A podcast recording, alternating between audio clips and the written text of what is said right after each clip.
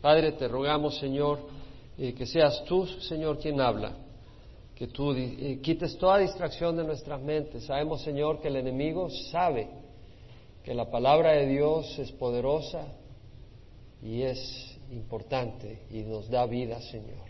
Yo te ruego, Señor Santo, que seas tú quien, quien se manifieste, que seas tú quien nos hable, que tengamos un corazón sensible para recibir, Señor recibir de ti, Padre. Te lo pedimos en nombre de Cristo Jesús. Amén. Seguimos con Zacarías capítulo 11. Hemos estado estudiando la palabra del Señor y hemos visto cómo Zacarías fue un profeta que el Señor usó para ah, animar al pueblo de Dios a construir el templo.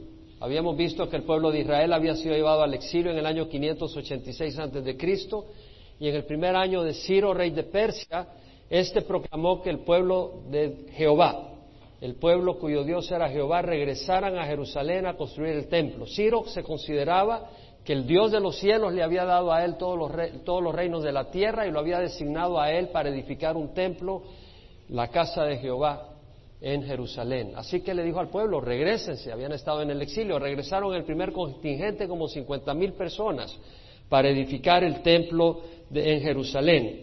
Vimos de que eso ocurrió en el año 538. En el séptimo mes edificaron el altar al templo y en el segundo año de su regreso habían puesto la fundación del templo. Eso fue en el año 536. Pusieron la fundación, pero los enemigos de los alrededores habían desanimado y aterrorizado al pueblo, de manera que ellos se desinflaron y dejaron de edificar el templo. Como resultado de eso, en el año 520, en el año segundo de Darío, rey de Persia, el Señor levantó a Geo porque la gente estaba muy cómoda en sus casas, diciendo no ha llegado el tiempo para edificar la casa del Señor. Está muchas muchas dificultades, muchos tropiezos, mucha oposición. Entonces el Señor levantó a Geo que les dijo, ustedes dicen que no ha llegado el tiempo para edificar la casa de Jehová, pero tampoco ha llegado el tiempo para que ustedes vivan en casas artesonadas mientras el templo está desolado. Vayan al monte, agarren madera y construyan el templo y verán si no los bendigo. Eso fue en el sexto mes, en el segundo año de Darío, en el año 520, en el primer día del sexto mes. Y en el veinticuatravo día el pueblo respondió y dijo, sí, vamos a poner manos a la obra. Arrepentidos empezaron a edificar. En el séptimo mes volvió el Señor a usar a Geo para decirles, esfuércense, manos a la obra, que yo estoy con ustedes. En el octavo mes levantó a Zacarías, quien les dijo, vuélvanse a mí, yo me volveré a ustedes, no sean como sus antepasados, que los profetas les decían, vuélvanse de sus malos caminos, vuélvanse de sus malas obras, pero no quisieron escuchar ni hacer caso. Y en el noveno mes, perdón, en el onceavo mes, eh, Zacarías recibe esta visión del Señor, donde les confirma el Señor de que ánimo porque iban a poder terminar de construir el templo, iban a terminar de edificar la ciudad y que Jerusalén iba a ser edificada sin muralla porque iba a haber tanta abundancia de gente y de ganado eh, que no, iba no, iban a tener muralla. No solo eso, sino que Jehová mismo iba a ser una muralla de fuego alrededor de ellos y iba a ser gloria en medio de ellos.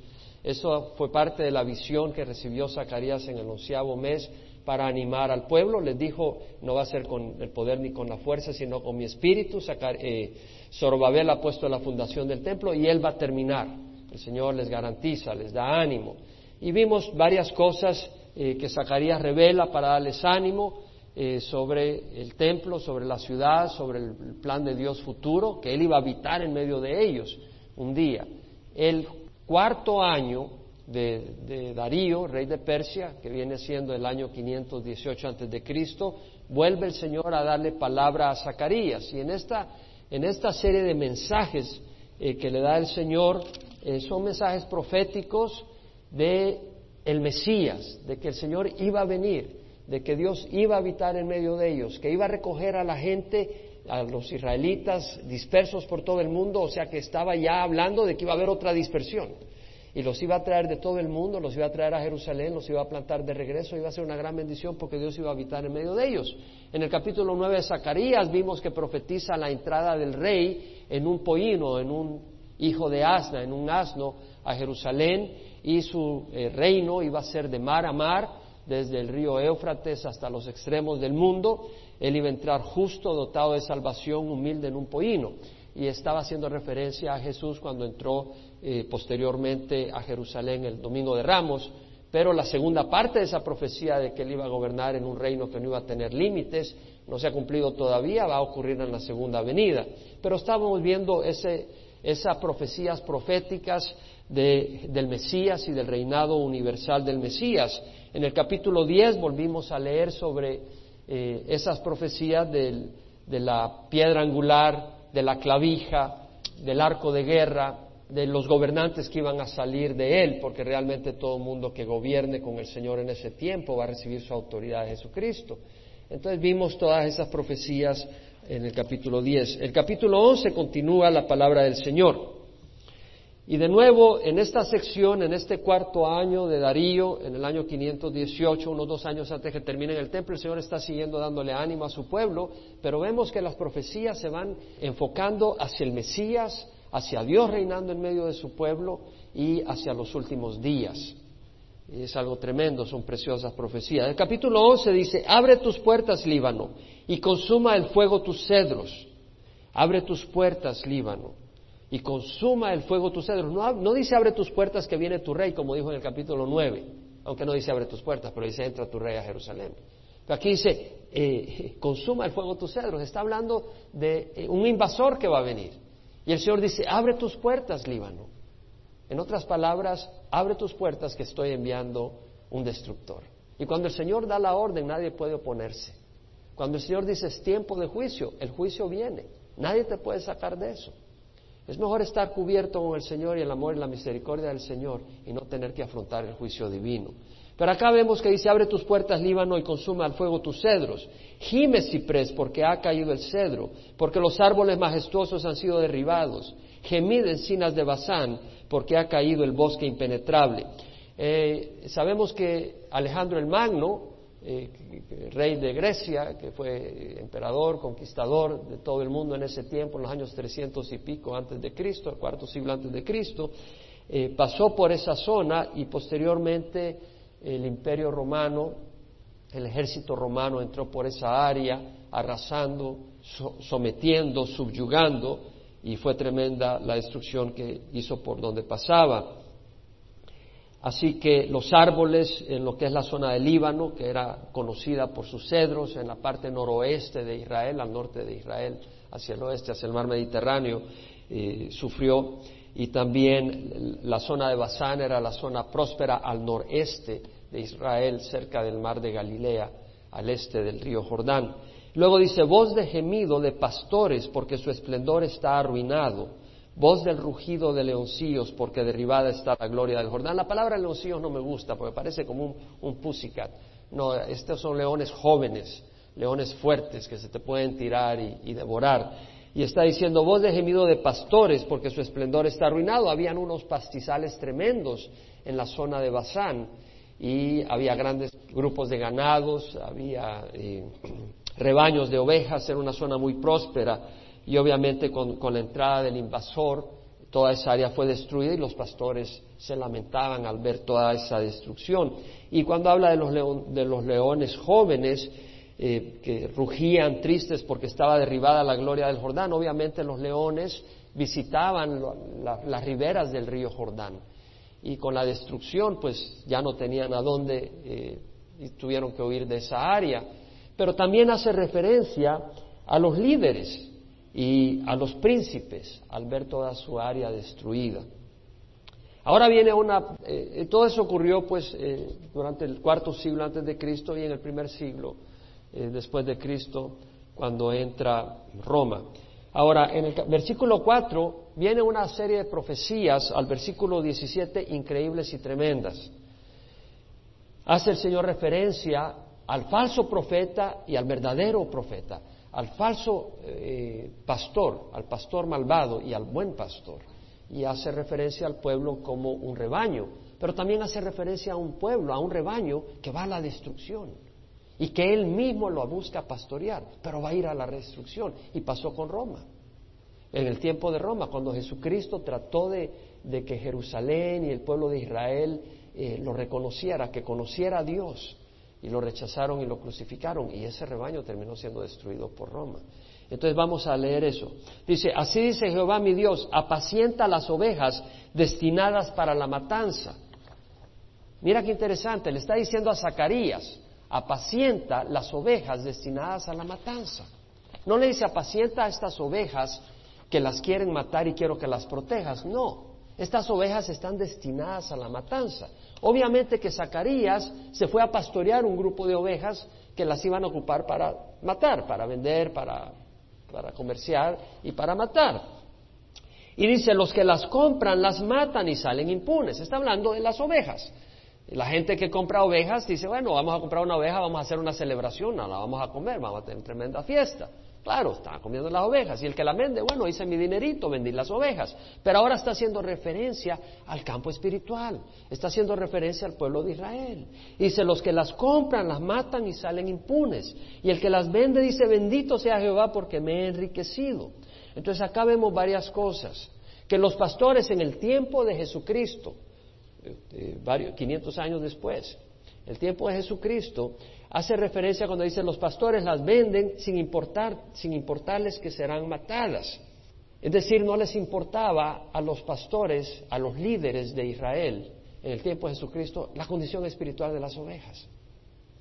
No les importaba mientras el rebaño estuviera produciendo ganancias económicas a ellos, mientras ellos tuvieran honra, mientras ellas tuvieran su gloria y su posición, ellos estaban felices.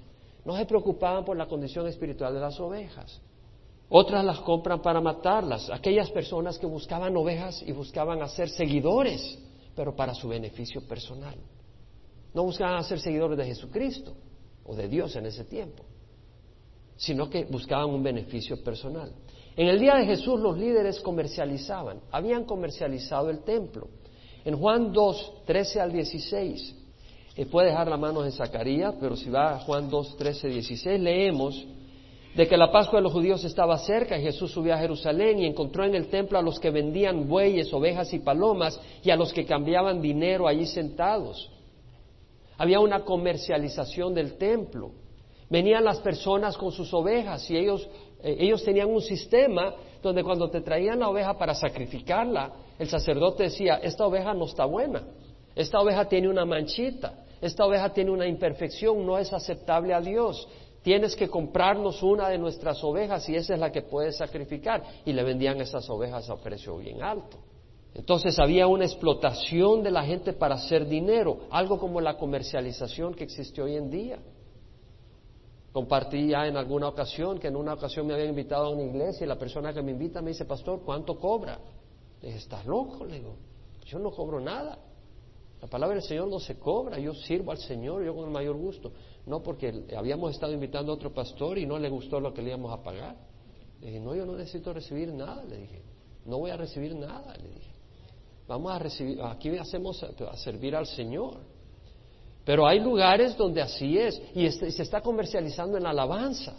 Porque las personas que están diciendo nosotros alabamos en el nombre del Señor, no deberían de cobrar, porque están llevando un mensaje de salvación y un mensaje de adoración. Y el siervo del Señor no debe de cobrar. Es digno de su salario, dice la palabra del Señor. Y eso quiere decir de que hay que remunerar. Y Pablo habla que aún los que enseñan la palabra son dignos de doble honor. Y eso lo dice la palabra del Señor, no lo digo yo. Y eso no quiere decir que vamos a descuidar a los pastores y a los líderes que están sirviendo. Hay que cuidar de ellos. Pero otra cosa es que ellos exploten al rebaño y hagan las cosas por dinero. Entonces vemos los dos extremos. Y eso está ocurriendo en las iglesias hoy en día. Y vemos la comercialización. Entonces vemos acá que dijo a los que vendían palomas, quitad esto de aquí, no hagáis de la casa de mi padre una casa de comercio. Y la iglesia se ha vuelto una casa de comercio. Las iglesias se han vuelto una casa de comercio. Y eso es lo que estaba ocurriendo en ese tiempo. En Mateo 21, 12, puedes ver una vez más que el Señor, eh, cuando entra a Jerusalén el domingo de Ramos, el día siguiente, lunes, vuelve a entrar al templo y echa a los mercaderes. El versículo 12 leemos que entró Jesús en el templo y echó fuera a todos los que compraban y vendían en el templo y volcó las mesas de los cambistas y los asientos de los que vendían las palomas y les dijo, escrito está, mi casa será llamada casa de oración, pero vosotros la estáis haciendo cueva de ladrones.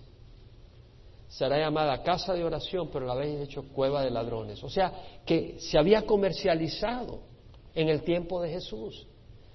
¿Quiénes habían permitido que la casa del Señor se convirtiera en cueva de ladrones? Los líderes, los pastores. Ellos eran los ladrones. Ellos estaban explotando a las ovejas. No se preocupaban por la situación espiritual de las ovejas. En Mateo 23, 14 leemos una vez más la indiferencia de los líderes religiosos en el tiempo de Jesús. El versículo 14 les dice, hay de vosotros escribas y fariseos hipócritas porque devoráis las casas de las viudas, aun cuando por pretexto hacéis largas oraciones, por eso recibiréis mayor condenación. Y así dicen ahora en, en la televisión, ¿verdad? Manda tu dinero y vamos a orar por ti.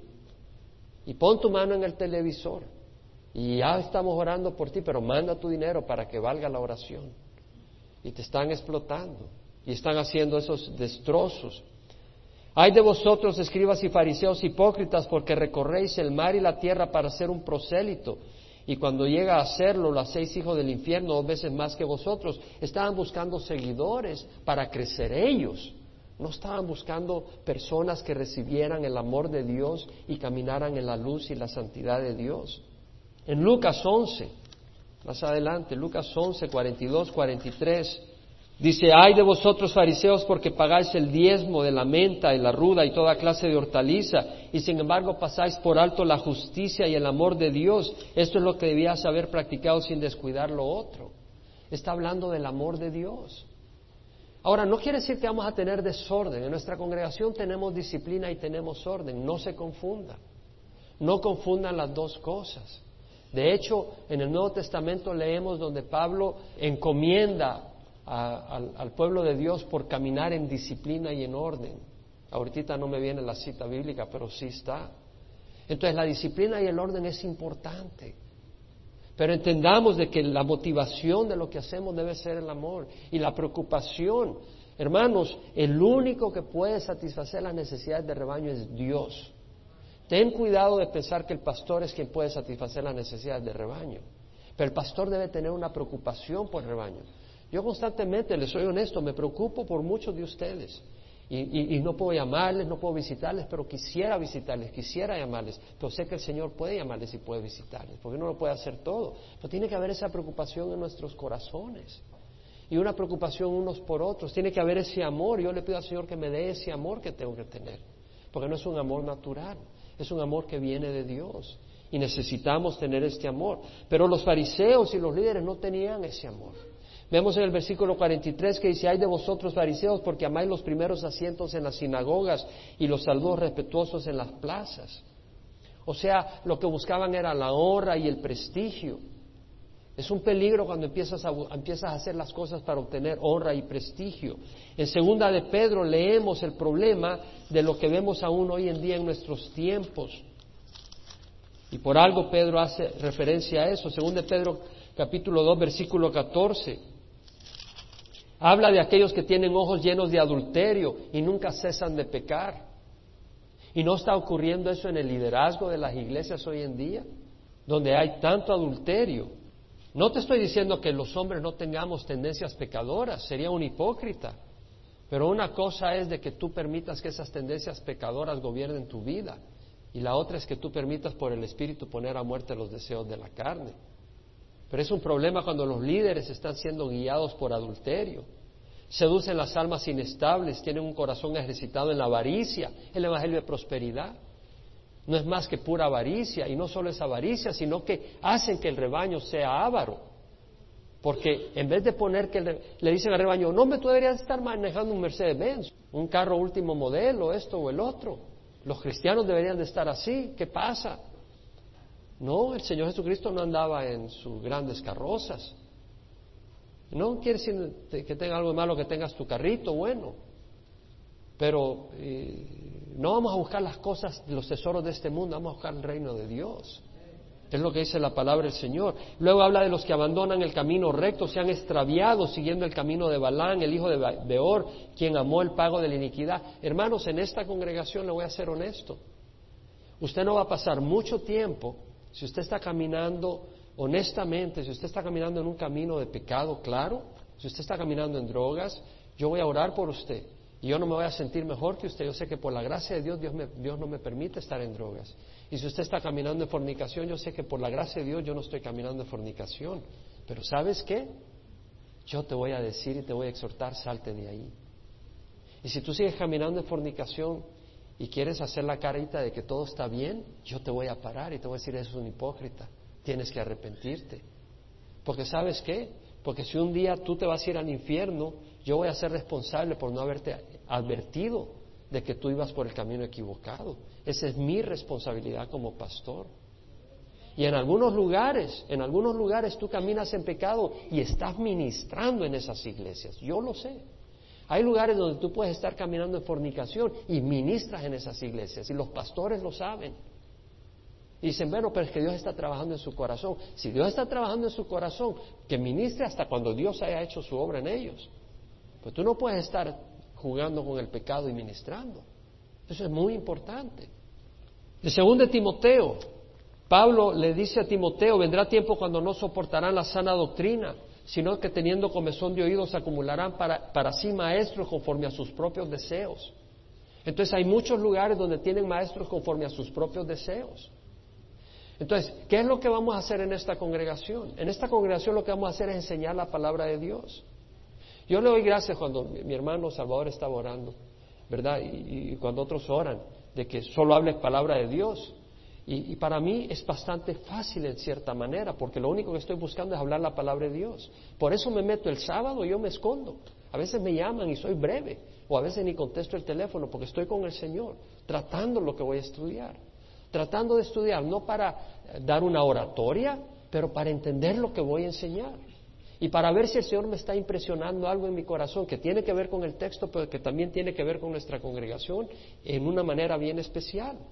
Y esa es mi responsabilidad.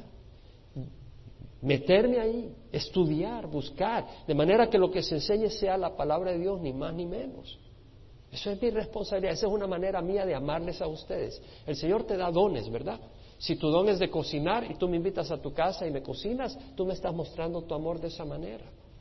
Y a mí Dios me ha llamado a estudiar la palabra y a compartirla con ustedes.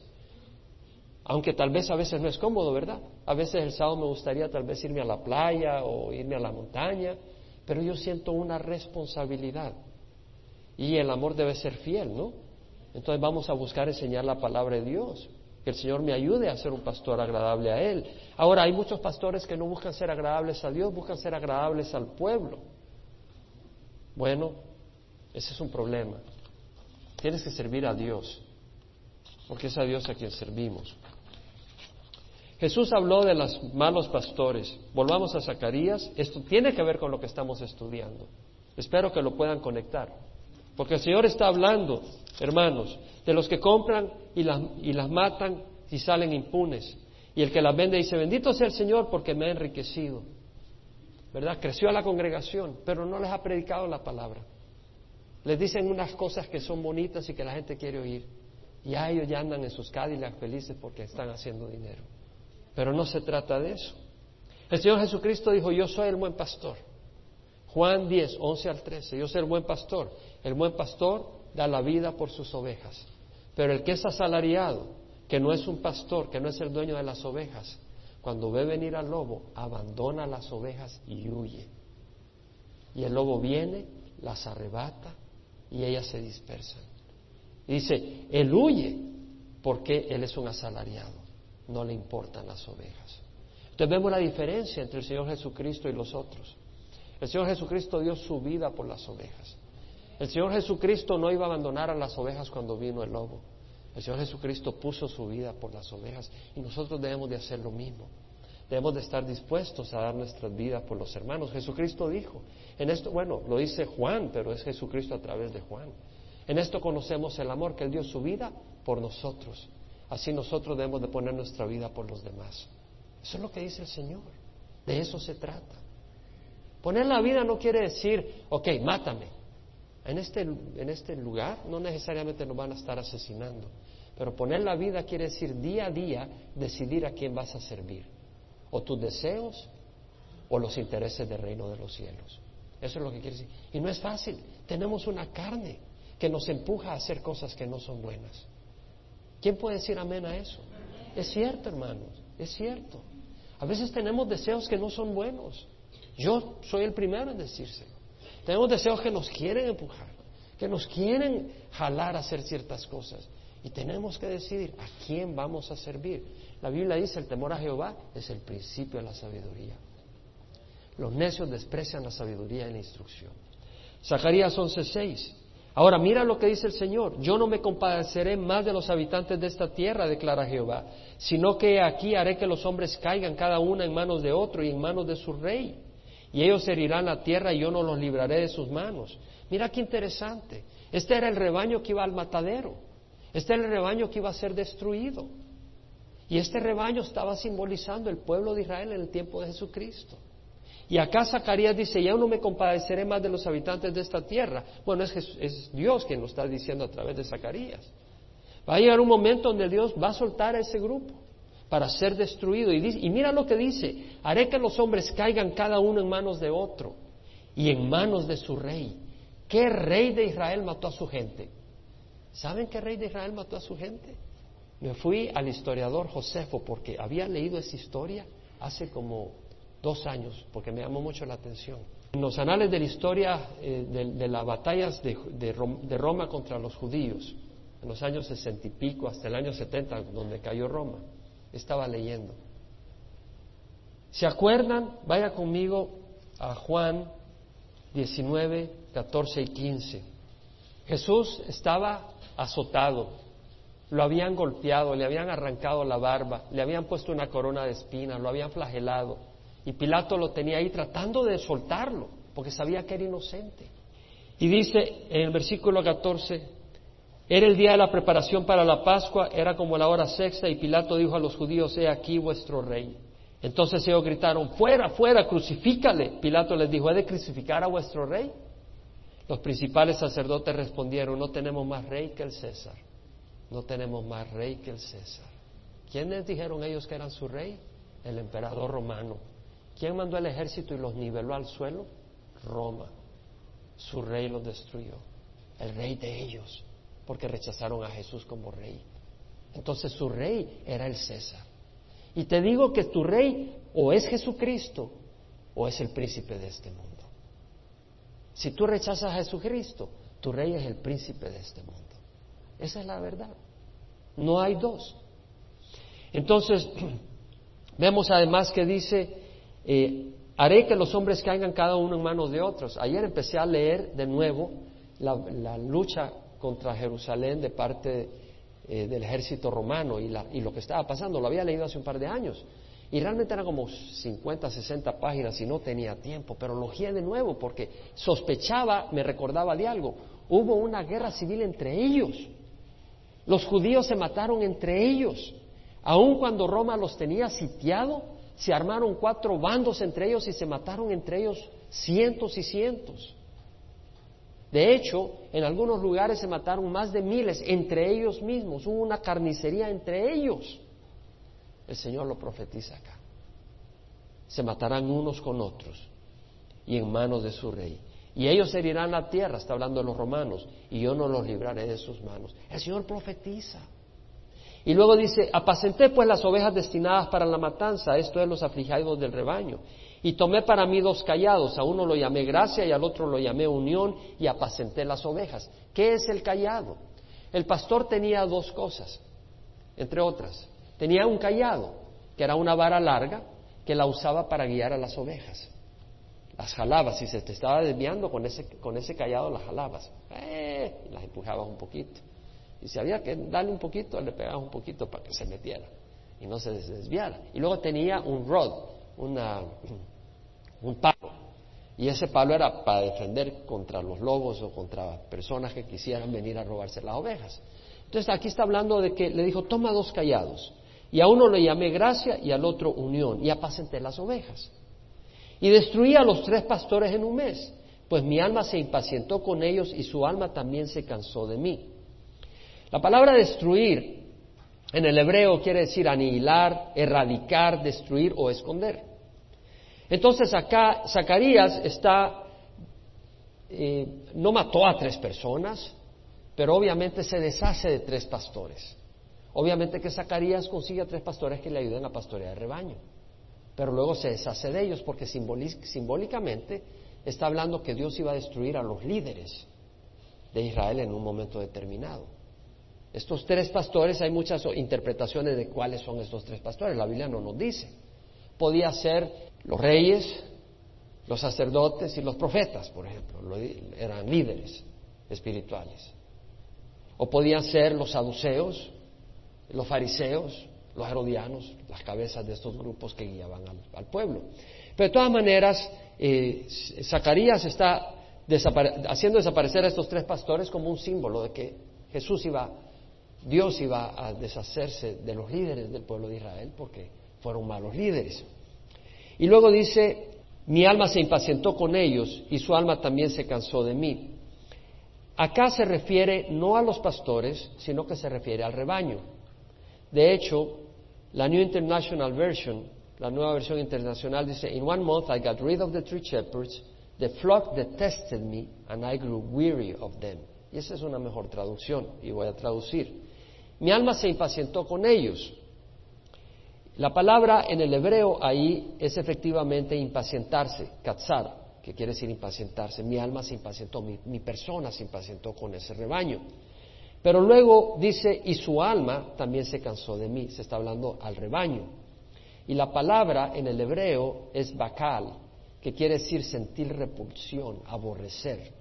Y es ahí donde la New International Version tiene una mejor traducción cuando dice, the flock detested me, el rebaño me detestó.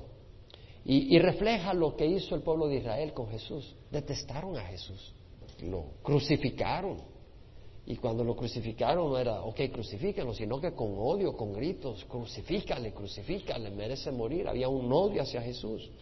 Ese fue el rebaño que terminó siendo destruido porque rehusó a Jesús como su Señor. Entonces dije, no os, no os apacentaré más. La que ha de morir que muera y la que ha de ser destruida que sea destruida. Y las que queden, cómanse las carne unas a otras. Interesante que una vez más habla de una carnicería entre ellos mismos. Y vuelve a mí las palabras del Señor Jesucristo cuando iba a la cruz. En Lucas 23, en el versículo 27, tenemos de que le seguía una gran multitud del pueblo y de mujeres que lloraban y se lamentaban por él. Pero Jesús volviéndose a ellas dijo, hijas de Jerusalén, no lloréis por mí, Llorad más bien por otras mismas y por vuestros hijos, porque aquí vienen días en que dirán, dichosas las estériles y los vientres que nunca concibieron y los senos que nunca criaron. Entonces comenzarán a decir a los montes, caed sobre nosotros y a los collados cubridnos, porque si en el árbol verde hacen esto, ¿qué sucederá en el seco? A Jesús lo masacraron y el Señor dijo, si con el árbol bueno hacen esto, ¿qué van a hacer con el seco? Y 40 años después, en el año 70, ellos se masacraron entre sí mismos en una manera eh, tremenda, entre unos y otros. El Señor profetizó eso. La palabra de Dios es confiable 100%. Y tomé mi callado gracia y lo quebré para romper el pacto que yo había hecho con todos los pueblos. Un momento. Cuando yo leí eso dije, un momento, el Señor nunca rompe un pacto. Y, me fui a las escrituras, porque dice, tomé mi callado, porque tú lo que tienes que hacer es comparar escritura con escritura. Nunca agarres una escritura fuera de contexto del texto en el que está, ni mucho menos fuera del contexto bíblico general. Toda la escritura tiene que armonizar. Dios no se puede contradecir a sí mismo. Dios es el mismo ayer, hoy y siempre. Él no cambia. Entonces vemos acá donde dice, tomé mi callado gracia y lo quebré para romper el pacto que yo había hecho con todos los pueblos. Me fui a Salmo 89, un salmo de Etán, esraíta. Y en el versículo 19 hace referencia a David. Y dice, una vez hablaste en visión a tus santos y dijiste, he ayudado a un poderoso. Aquí está Etán diciendo, una vez hablaste en visión a tus santos y dijiste, he ayudado a un poderoso.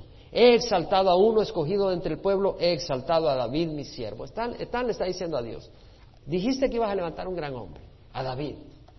Y lo has ungido con, con tu óleo santo. Y dijiste que con él estará siempre mi mano, con él estará siempre mi mano. Y el versículo 27 dice, yo también lo haré mi primogénito, es decir, el más importante, el más excelso de los reyes de la tierra, para siempre, para siempre. Conservaré mi misericordia hacia él y mi pacto le será confirmado.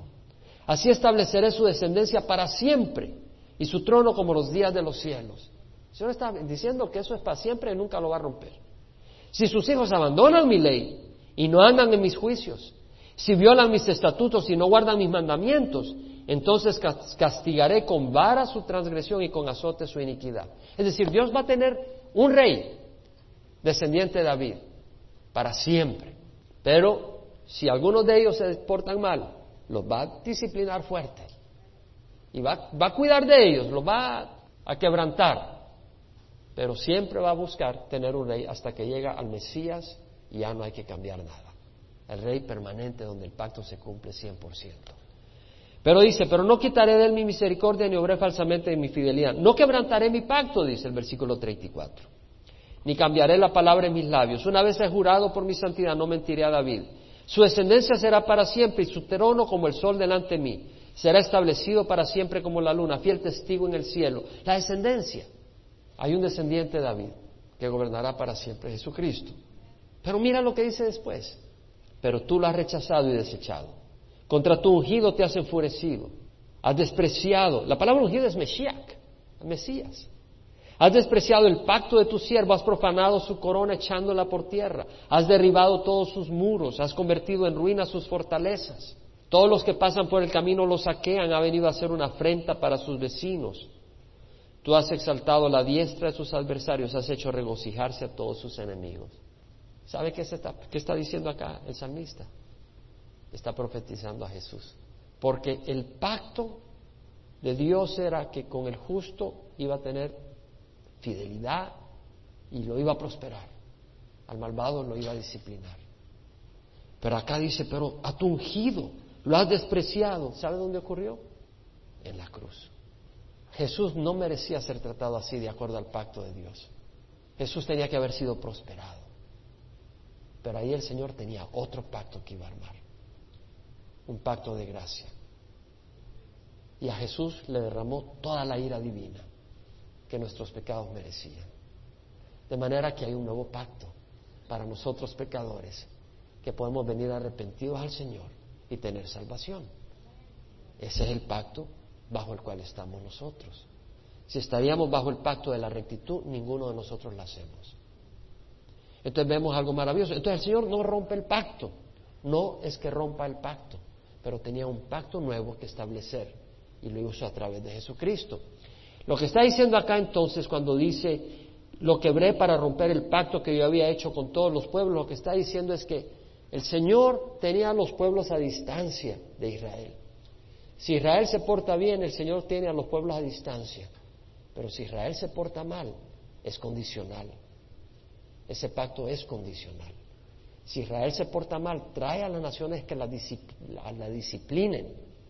Pero en cierta manera no es condicional porque una vez la disciplina el Señor mantiene su pacto con Israel. Es un pacto que permanece y en el milenio Israel va a reinar. Jesús va a reinar sobre Israel. Entonces realmente no es que esté quebrantando el pacto, pero en cierta manera lo está quebrantando al decir de que le está quitando la gracia al permitir que las naciones que las tiene a distancia vengan y hagan pedazos a Jerusalén. Y lo hicieron en el año 70. Luego viene algo muy interesante. Dice, y fue roto aquel día, así los afligidos de rebaño que me observaban conocieron que era la palabra del Señor. Es decir, ahora aquí está hablando no de las ovejas afligidas, sino que está hablando de alguna de las personas del pueblo de Israel que oyeron, se dieron cuenta y entendieron, esta es la palabra de Dios, por, por el Espíritu. Y les dije, si os parece bien, dadme mi paga y si no, dejadla. Cuando dice dame mi paga es porque yo estoy convencido que efectivamente Zacarías fue a pastorear un rebaño. Entonces al final dijo, ok, ya no voy a pastorear rebaño. Se deshizo de los tres pastores que le ayudaban y después dijo, ok, yo ya no pastoreo este rebaño, se lo doy a sus dueños. Entonces cuando regresa a los rebaños dice, si os parece bien, dame mi paga. Y si no, dejadla. Y pasaron, pesaron como mi salario 30 piezas de plata. Entonces el Señor me dijo, arrójalo al alfarero, que ese magnífico precio con que me valoraron. Tomé pues las treinta piezas de plata y las, las arrojé al alfarero en la casa del Señor. Aquí hay una tremenda profecía. Número uno dice, pesaron como mi salario treinta piezas de plata. Treinta piezas de plata era el salario de un esclavo o el valor de un esclavo, no el salario, sino el valor de un esclavo. Váyase a, a Éxodo, capítulo 21, versículo 32, donde están las leyes para los amos y propietarios. Y dice, si un buey acornea a un siervo o a una sierva, el dueño dará a su amo 30 ciclos de plata y el buey será apedreado. O sea que si un buey, tú tenías un buey y acorneaba a un esclavo de otra persona, lo mataba, tú tenías que darle 30 piezas de plata, era el valor del esclavo, y luego tenías que matar al buey. Pero ese era el valor de un esclavo. Ahora, Zacarías dice, pesaron como mi salario 30 piezas de plata, hasta acá no tiene mayor impacto. Pero cuando tú te vas a Mateo capítulo 26, tiene un gran impacto. Los judíos querían deshacerse de Jesús, ya no sabían cómo deshacerse. El versículo 3, los principales sacerdotes y los ancianos del pueblo se reunieron en el patio del sumo sacerdote llamado Caifás y tramaron entre ellos prender a Jesús con engaño y matarle. Dijeron, vamos a ver cómo, lo vamos a prender, lo vamos a matar. El capítulo 27, sabemos que Judas acordó con ellos 30 monedas de plata. Judas vendió a Jesús por 30 monedas de plata. Y dice en el versículo 3, Judas, el que lo había entregado, viendo que Jesús había sido condenado, sintió remordimiento y devolvió las 30 piezas de plata a los principales sacerdotes y a los ancianos, diciendo, he pecado entregando sangre inocente. Sangre inocente, piensa en eso. Pero ellos dijeron a nosotros que allá tú. Y él arrojando las piezas de plata, mira la palabra que usa, porque la vamos a ver, vamos a comparar. Judas arrojó las monedas de plata. En el santuario se marchó y fue y se ahorcó. Y los principales sacerdotes tomaron las piezas de plata y dijeron, no es lícito poner en el tesoro del templo porque es un precio de sangre. Y después de celebrar el consejo compraron con ellas el campo del alfarero para sepultura de los farasteros. Judas tiró las treinta monedas de plata y se ahorcó. Los sacerdotes agarraron ese dinero y a quién se lo dieron? Al alfarero, porque le compraron su campo para enterrar a los que no fueran de la región a los forasteros. Se lo dieron al alfarero. Entonces, cuando vamos a Zacarías, versículo 12 del capítulo 11 dice, si os parece bien, dame mi paga, y si no, dejadla, y pesaron como mi salario 30 piezas de plata. Vemos que estaba profetizando el precio de Jesús, el valor de Jesús, de acuerdo al hombre. Y no solo de acuerdo al hombre, sino de acuerdo a Dios. Porque Jesús vino como un siervo. La palabra del Señor dice, hay en vosotros esta actitud que hubo también en Cristo Jesús, el cual siendo igual a Dios no consideró el ser igual a Dios algo a que aferrarse, sino que se despojó a sí mismo y tomó, tomando forma de siervo se hizo semejante a los hombres y se hizo obediente hasta la muerte y muerte de cruz. Jesús se hizo un siervo para venir a servirnos. Ese fue el plan de Dios. Dios lo mandó como un siervo. Nosotros no tenemos derecho a aspirar a más, ¿verdad? Nuestra obligación es entender que somos siervos de Dios y servir al Señor y a su pueblo. Ese es nuestro llamado. Jesús dijo, sabéis que los gobernantes de los gentiles se enseñorean de ellos y los grandes ejercen autoridad entre ellos. No ha de ser así entre vosotros. El que quiera entre vosotros ser grande será vuestro servidor. El que quiera entre vosotros ser primero será vuestro siervo. Así como el Hijo del Hombre no vino para servir, sino para ser servido y dar la vida en rescate para muchos. el Señor nos llama a una vida de servicio. Eso es lo que el Señor nos llama. Y Él nos dio el ejemplo. Y de eso profetizó Zacarías. Mira que Zacarías dice, arrójalo al alfarero. Bueno, usa la palabra arrójalo. Judas arrojó el dinero. No la arrojó al alfarero, la arrojó a los sacerdotes, pero los sacerdotes la pusieron en las manos del alfarero. Interesante en Mateo, capítulo 27 hace una referencia que normalmente no haría alusión a ella, pero a mí me interesa que ustedes conozcan la palabra lo mejor que se puede, ¿no? Estar equipados. Entonces me gusta tocar algunos aspectos donde puede haber confusión y aclararlo. En el versículo 9 del capítulo 27 dice, Mateo, entonces se cumplió lo anunciado por medio del profeta Jeremías cuando dijo, y tomaron las treinta piezas de plata, el precio de aquel cuyo precio había sido fijado por los hijos de Israel, y las dieron por el campo del alfarero como el Señor me había ordenado. Se cumplió, ¿verdad?, la profecía. Pero hay algo que parece una contradicción. ¿Alguien se dio cuenta? Jeremías. Dice, entonces se cumplió lo anunciado por medio del profeta Jeremías. Lo hemos leído en el libro de Zacarías. Entonces, hay distintas explicaciones para esta discrepancia. Una, el texto sin error son los textos originales.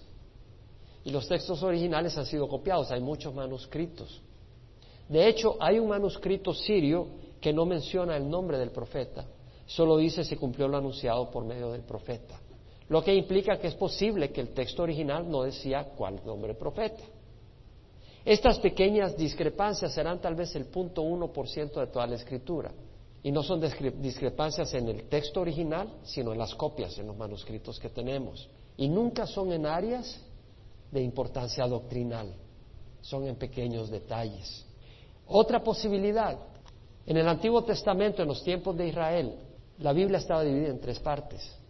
Moisés, que era la ley, Jeremías, que eran los profetas, es decir, los profetas, y la cabeza del libro de los profetas era Jeremías en ese tiempo.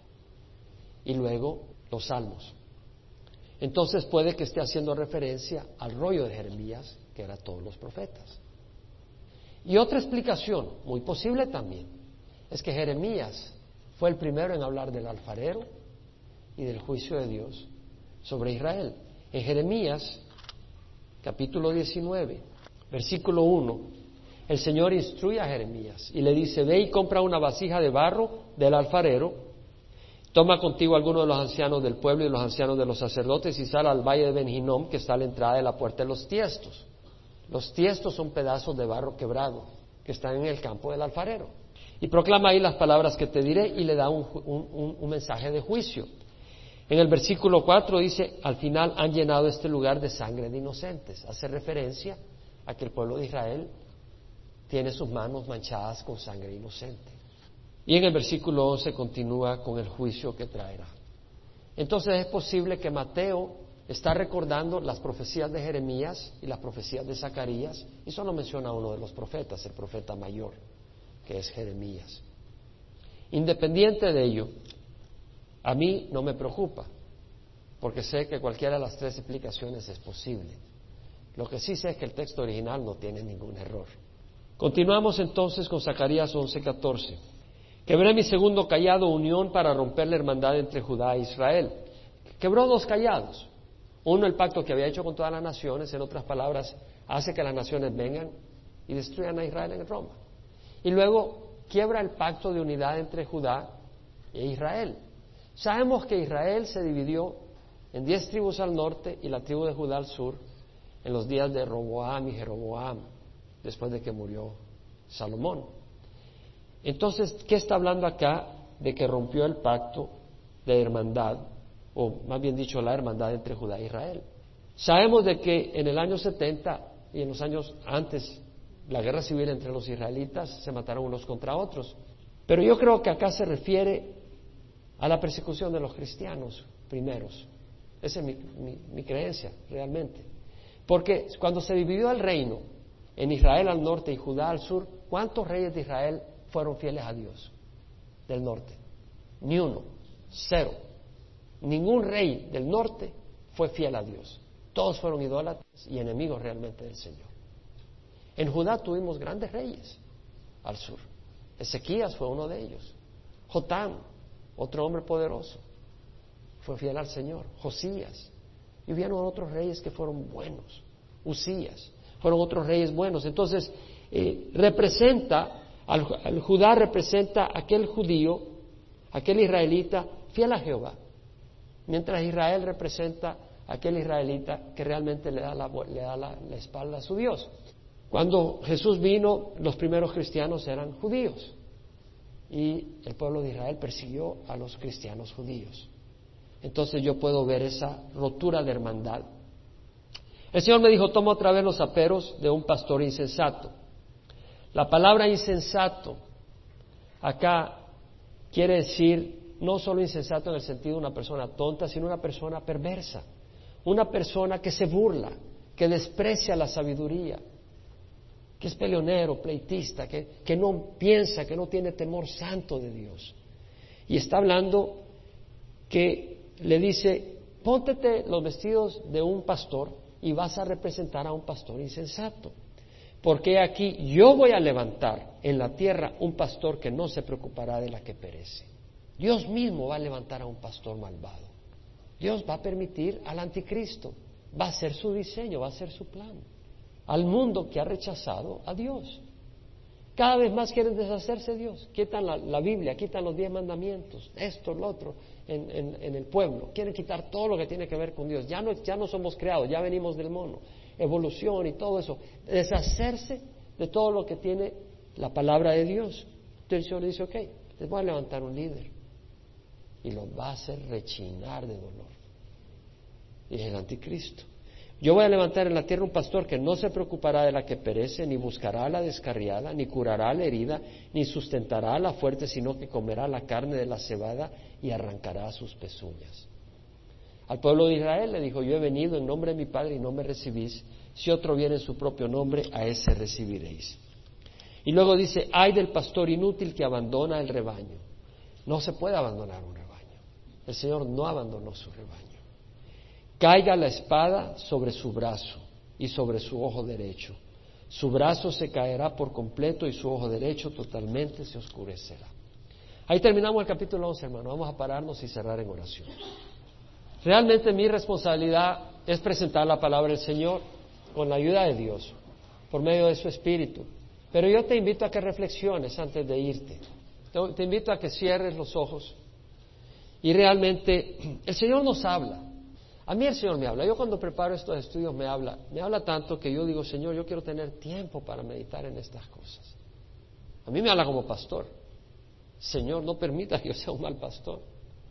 Señor, ayúdame. Ayúdame a amar a las ovejas. Ayúdame a preocuparme. Ayúdame a esto, al otro. Y digo, Señor, sin tu gracia, ¿qué voy a poder hacer? A mí me habla. Y me habla en otras áreas. ¿Te ha hablado el Señor a ti hoy? Si el Señor habla, respóndele. No cierres tu corazón. No nos habla el Señor cuando vemos de que el Señor profetizó que iban a tratar a Jesús como un esclavo. Pero ¿saben lo más interesante? Que Dios mandó a Jesús como un esclavo. Lo mandó como un siervo de la humanidad. Dios no mandó a Jesucristo a tomar un trono de oro y empezar a dirigir al mundo y a tener sus grandes mansiones, mujeres hermosas, su alberca, sus casas en las montañas. No, nació en un pesebre y vino a servir y el mundo lo crucificó. ¿Y sabes qué? Si tú sigues los pasos de Jesús, el mundo va a hacer lo mismo contigo. Exactamente lo mismo. Jesús dijo, todo el que quiera vivir piadosamente en Cristo Jesús será perseguido. Si tú quieres seguir a Jesús, vas a sufrir los ataques de Satanás pero vas a saber que estás en el camino correcto y un día Él te va a remunerar. Porque el Padre glorificó a Jesucristo, lo levantó de la muerte y lo puso sobre todo nombre y sobre toda autoridad. Y el Señor va a hacerlo contigo, te va a exaltar. No te va a dar el puesto de Jesús, eso le corresponde a Él, no quieres tener su puesto, eso le corresponde al único que dio su vida por nosotros y su sangre, siendo santo y perfecto.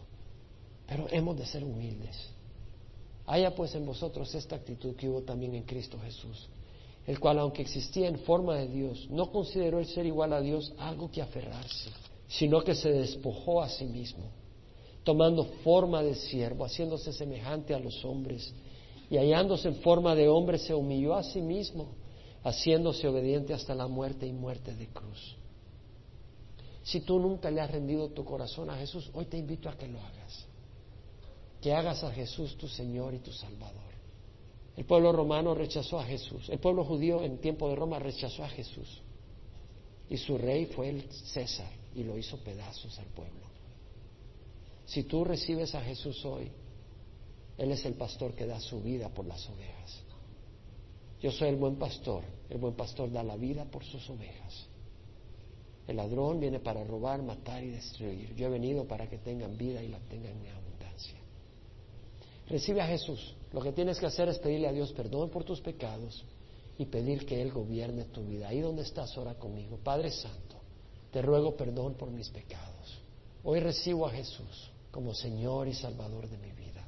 Dame tu espíritu para hacer el bien, para caminar en tu voluntad. Dame la fortaleza para rechazar el pecado. Gracias, Señor. Tu sangre es preciosa y me limpia de todo pecado. En nombre de Jesús. Amén. Si has orado por primera vez, Dios te recibe en el reino de los cielos y has entrado a ser parte de la familia de Dios.